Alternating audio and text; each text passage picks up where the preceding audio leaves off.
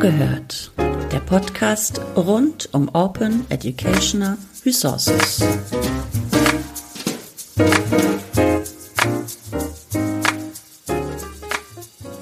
Hallo und herzlich willkommen zum Podcast Zugehört Folge 83. Mein Name ist Susanne Grimm. Wir sprechen heute über OER als Medium zum Musiklernen. Zu Gast habe ich dafür Herrn Professor Dr. Ulrich Kaiser. Er ist Leiter des Projekts OMA. Das steht für Open Music Academy an der Hochschule für Musik und Theater München. Hallo, Herr Kaiser. Hallo, Frau Grimm. Stellen Sie sich doch bitte kurz einmal selbst vor. Oh je, das ist keine leichte Aufgabe. Denn was ich heute als Person bin, ist eigentlich Resultat aus Abschnitten meines Lebens, die von sehr unterschiedlichen Interessen geprägt waren. Aufgewachsen bin ich in Berlin-Spandau und über meinen Vater, der Kirchenmusiker war, bin ich mit Chormusik groß geworden. Mein Vater hatte seine Chöre nach dem Vorbild des Berliner Staats- und Domchores organisiert. Es gab also eine Chorvorschule, eine Chorende, einen Jugendchor und dann natürlich den Erwachsenenchor. Und ich habe diese Chöre alle durchlaufen und auf diese Weise eigentlich meine erste musikalische Ausbildung bekommen. Ein wenig und recht erfolglos im Nachhinein muss man sagen, habe ich in der Jugend auch Geige gespielt, aber eigentlich galt der Musik in dieser Zeit noch überhaupt nicht mein Interesse. Ich wollte Handballer bzw. Leistungssportler werden und habe an entsprechenden vielen Tagen der Woche Handball trainiert und zwischen Schule und Handball auch mit großem Eifer Karten gespielt. Das mit der Musik kam dann eigentlich erst in der Abiturzeit. Durch äußere Anlässe hatte ich mir in den Kopf gesetzt, Schulmusik zu studieren.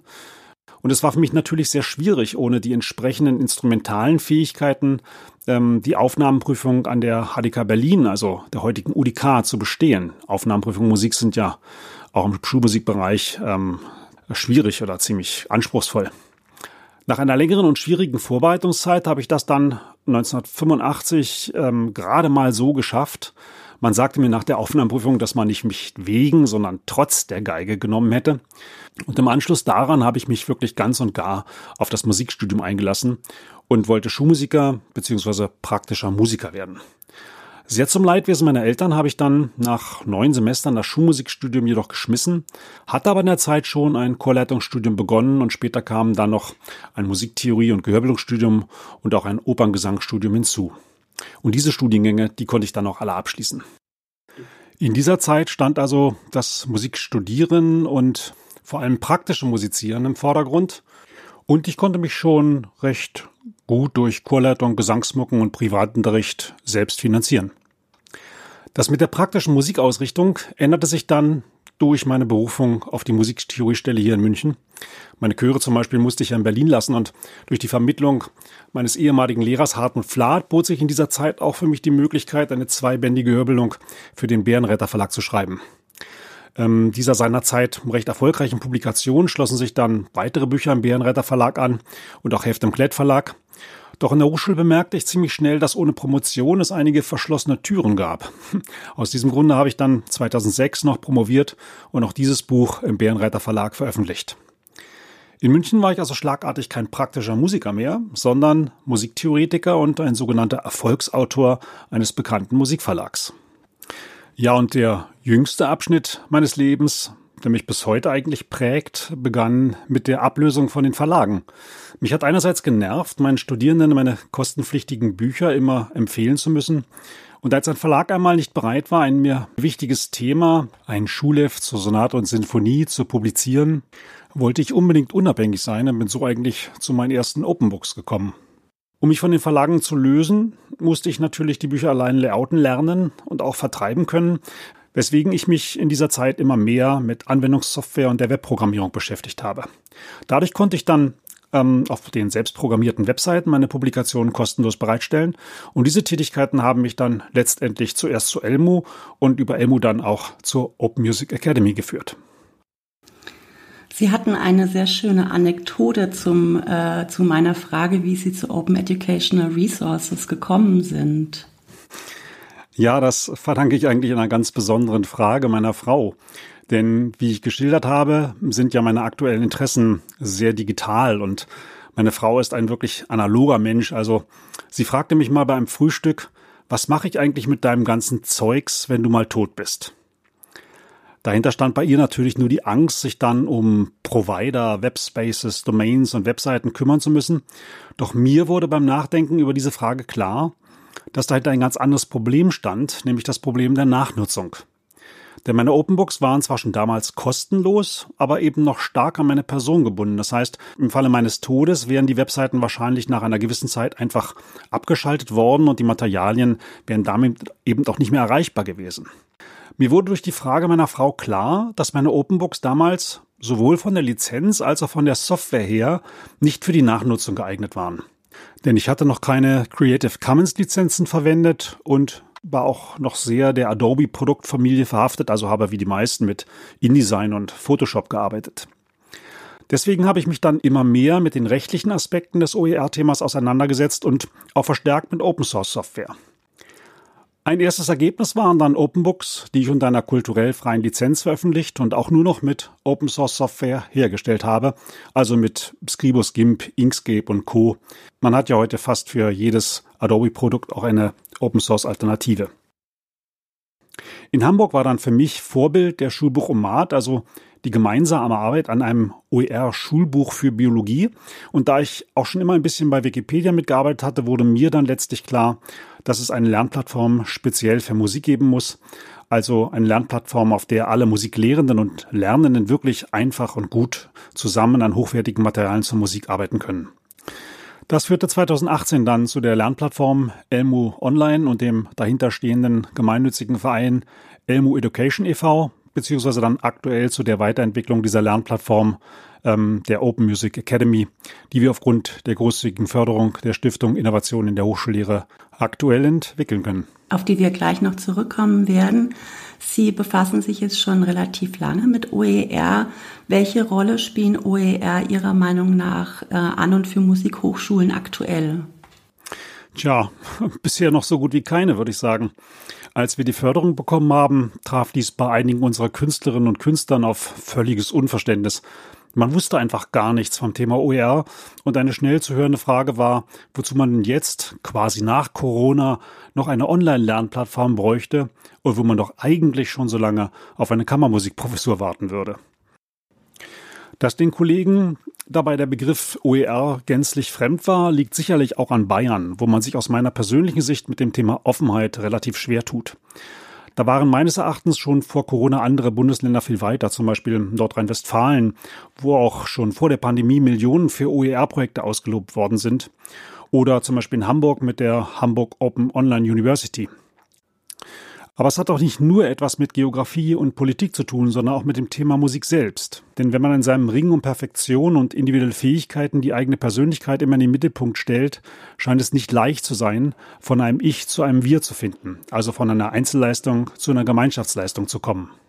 Ähm, Sie haben schon das eine oder andere Argument dafür ähm, gebracht, warum, also ihr, Ihre Beweggründe dafür gebracht, warum Sie sich mit OER näher befasst haben. Wo sehen Sie den Mehrwert von OER zum Musiklernen für die, für die Lernenden, für die Studierenden? Ich glaube, dass Musiklernen im professionellen Bereich auch heute noch eine extrem elitäre Angelegenheit ist. Wenn man guten Unterricht haben möchte, zahlt man erstmal für den Instrumental- und Gesangsunterricht. Dann braucht man ein gutes Instrument, was auch extrem teuer werden kann.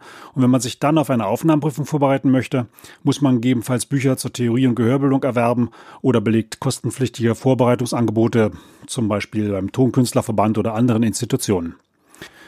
Alles in allem ist das eine sehr kostspielige Angelegenheit, die deswegen auch nur spezifische Gesellschaftsschichten erreicht und OER kann hier helfen, indem es Kosten umverteilt, und zwar weg von den Lernenden hin zu Institutionen oder auch Vollzeitbeschäftigten Personen, wie zum Beispiel mich. Natürlich haben OER im Bereich der Musik klare Grenzen. Ein persönliches Verhältnis zu einem Vorbild bzw. einer Künstlerin oder einem Künstler wird sich nie durch OER ersetzen lassen. Aber selbst im künstlerischen Bereich können OER und digitale Materialien etwas bewirken. Denn an den Musikhochschulen kann man immer noch einen Personenkult antreffen, der einem selbstständigen Lernen keineswegs förderlich ist. Und hier könnten digitale Materialien, die der Selbstreflexion und Selbstkontrolle dienen, wirklich nützlich sein. Gibt es auf der anderen Seite ähm, spezifische Herausforderungen im Hinblick auf OER im Bereich Musik an Hochschulen, vielleicht insbesondere im rechtlichen Bereich? Selbstverständlich. Wir haben natürlich an den Musikhochschulen internationale Stars, die durch große Label vertreten werden und die ihre Leistungen selbst dann, wenn sie es wollten, gar nicht mehr eigenständig im Rahmen von OER zum Beispiel zur Verfügung stellen dürften. Aber zum einen kommt durch die digitalen Entwicklungen das Urheberrecht Bewegung. Zum Beispiel gibt es seit einiger Zeit im Urheberrecht die sogenannte Jedermann-Lizenz.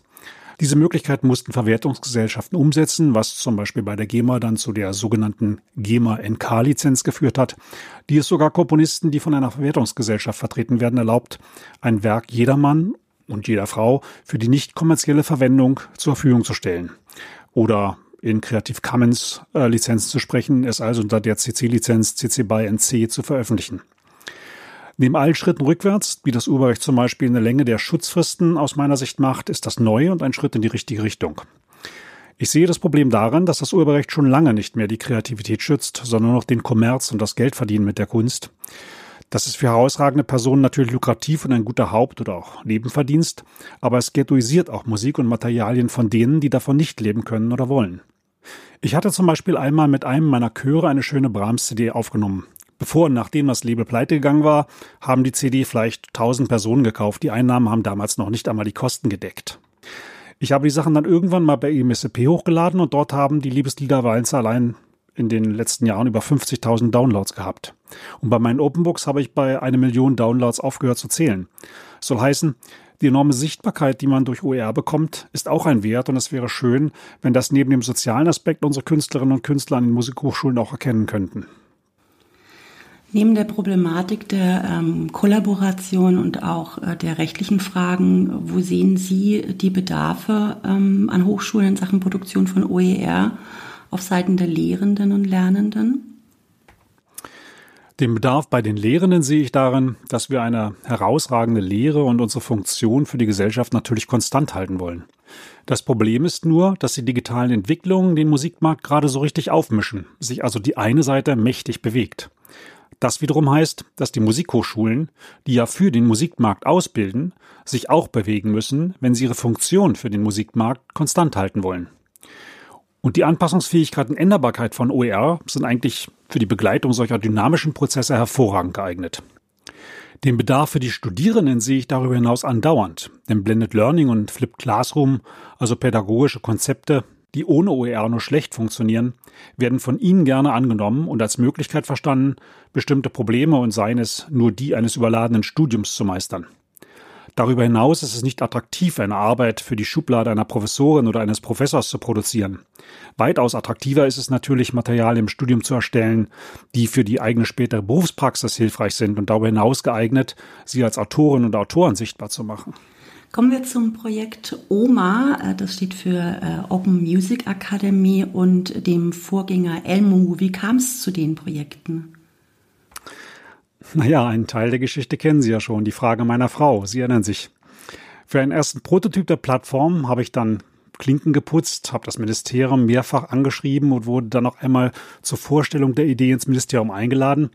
Doch leider konnte man sich zu einer Förderung damals nicht durchringen. Als Begründung wurde mir gesagt, dass man den eigenen Initiativen keine Konkurrenz machen wolle. Irgendwann habe ich dann auch mal an die Tür des Leitungsgremiums an unserer Hochschule geklopft und mir dabei eigentlich nicht viel versprochen. Aber siehe da, in der Hochschulleitung fand man mein Engagement vorher beeindruckend und hat sich dann dafür eingesetzt und Spendengelder gesammelt. Mithilfe des Vereins Gesellschaft der Freunde der Hochschule der Castringios Kinder- und Jugendstiftung München sowie der Erika und Georg Dietrich Stiftung konnten wir dann einen ersten Prototyp der Plattform programmieren lassen und der ist noch heute unter der Domain elmo.online erreichbar. Die Software selbst haben wir unter Mitlizenz auf GitHub als Open Source Software veröffentlicht. 2018 habe ich dann noch mit Kollegen und Kolleginnen den Verein Elmo Education e.V. als Träger der Website gegründet, der 2019 dann vom Finanzamt München als gemeinnützig anerkannt worden ist. Ziel war es natürlich, über den Verein besser Geldspenden für die Entwicklung der Lernplattform akquirieren zu können. Diese Hoffnung hat sich dann jedoch trotz oder besser wegen Corona zerschlagen, denn wir haben wirklich viele Absagen mit dem Hinweis erhalten, dass man aufgrund der Pandemie keine neuen Ausgaben tätigen würde, sondern bei der Förderung bereits unterstützter Projekte bleiben wolle. Im Februar 2021 habe ich dann unseren Präsidenten Bernd Redmann vorgeschlagen, einen Förderantrag bei der Stiftung Innovation in der Hochschullehre zu stellen. Die Stiftung hatte nämlich 2020 eine Förderbekanntmachung mit dem Ziel herausgegeben, die Hochschullehre durch Digitalisierung zu stärken. Und in dieser Förderbekanntmachung wurde dem OER und Open Source Gedanken ein sehr breiter Raum gegeben. Die Software sollte dabei aber nicht nur ganz besondere und musikspezifische Tools in einem äußeren Bereich für OER haben, sondern auch einen internen, einen privaten Bereich. Der war dazu gedacht, dass aus dem Unterricht, aus einem geschützten Bereich heraus sich OER-Ideen entwickeln können, die, wenn sie dann ausgereift sind, unter CC-Lizenz in den offenen Bereich für alle kopiert werden können. Durch die Integration in die Studiengänge könnte so die Hochschule oder besser die Musikhochschulen in Deutschland könnten ein Motor für die Erzeugung hochwertiger OER zur Musik werden. Bernd hat mich dann als Projektleiter eingesetzt und ich habe den Projektantrag als Entwurf ausgearbeitet. In Gemeinschaftsarbeit wurde er dann noch verfeinert und am Ende hat er wohl überzeugt, da diese Idee dank einer hohen Fördersumme der Stiftung Innovation in der Hochschullehre jetzt tatsächlich realisiert werden kann. Am 1. Februar 2022 ist die Open Music Academy online gegangen und man kann dort fast wöchentlich die Fortschritte in der Entwicklung beobachten. Ein besonderer Glücksfall ist es, dass wir eine Bietergemeinschaft ganz hervorragender Programmierer für das Projekt gewinnen konnten. Die beiden, die das Projekt gerade vorantreiben, agieren nicht nur perfekt miteinander, sondern Andreas Hellenberger, einer der Entwickler, hat sogar drei Musikstudiengänge abgeschlossen und ist deswegen sowohl in der technischen als auch in der musikalischen Welt ein Vollprofi. Dass es zwischen Inhalt und Technik in diesem Projekt keine Reibungsverluste gibt, ist ein wirklich absoluter Glücksfall. Kommen wir zum Thema Qualität von OER. Sie integrieren gerade alle Ihre Inhalte in OMA.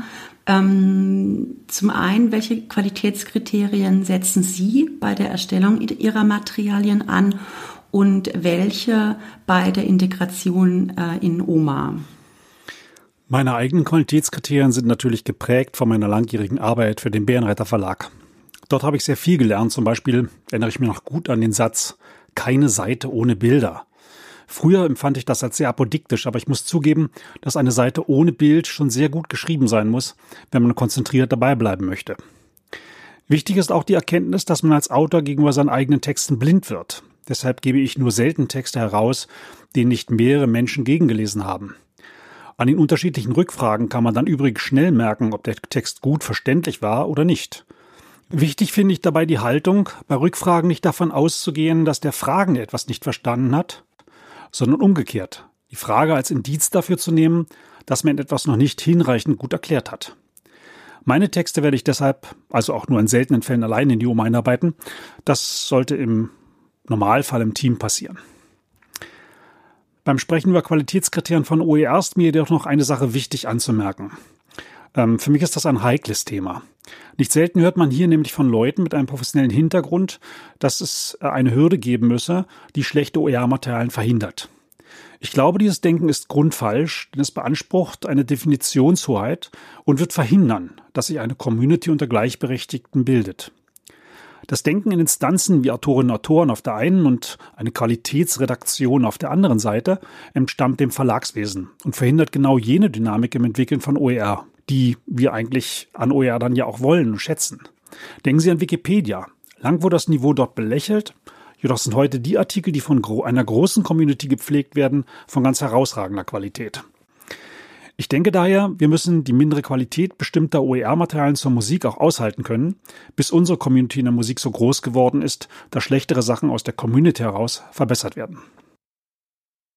OMA soll als zentrale Plattform für OER im Bereich Musik auch äh, Dritten die Möglichkeit bieten, OER hochzuladen. Welche Maßnahmen planen Sie, ähm, um äh, die notwendige Community zu unterstützen, also zuerst zu bilden und dann und, und zu unterstützen? Ich denke natürlich, dass die Bildung einer Community von den Lehrenden ausgehen muss. Wenn die Materialien erstellen für ihre Lehre, dann werden die Lernenden durch Nutzung und Nachnutzung automatisch in die Community integriert. Das heißt, die professionellen Lehrenden müssen in erster Linie unterstützt werden. Freiberuflich Lehrende hoffen wir für die Plattform gewinnen zu können, weil unsere auf das Musiklernen abgestimmten Tools einfach besser funktionieren als auf jeder anderen Plattform, wie zum Beispiel Moodle Co. Aber Angestellte und Beamte wird man dagegen nur über Deputatsanreize gewinnen können. Mal ganz ehrlich, wenn ich Materialien erarbeitet habe, die unter zahlreichen Urheberrechtsverstößen im Unterricht gut funktioniert, warum sollte ich mich dann noch für OER engagieren? Ich müsste einen funktionierenden Inhalt noch einmal mit freien Materialien nachbauen, was durchaus sehr aufwendig sein kann. Ich brauche Softwarekompetenzen zum Erstellen der Materialien, die ich mir vielleicht erst aneignen muss. Und dann fehlt mir vielleicht auch noch die technische Ausrüstung. Warum sollte ich diese Arbeit auf mich nehmen?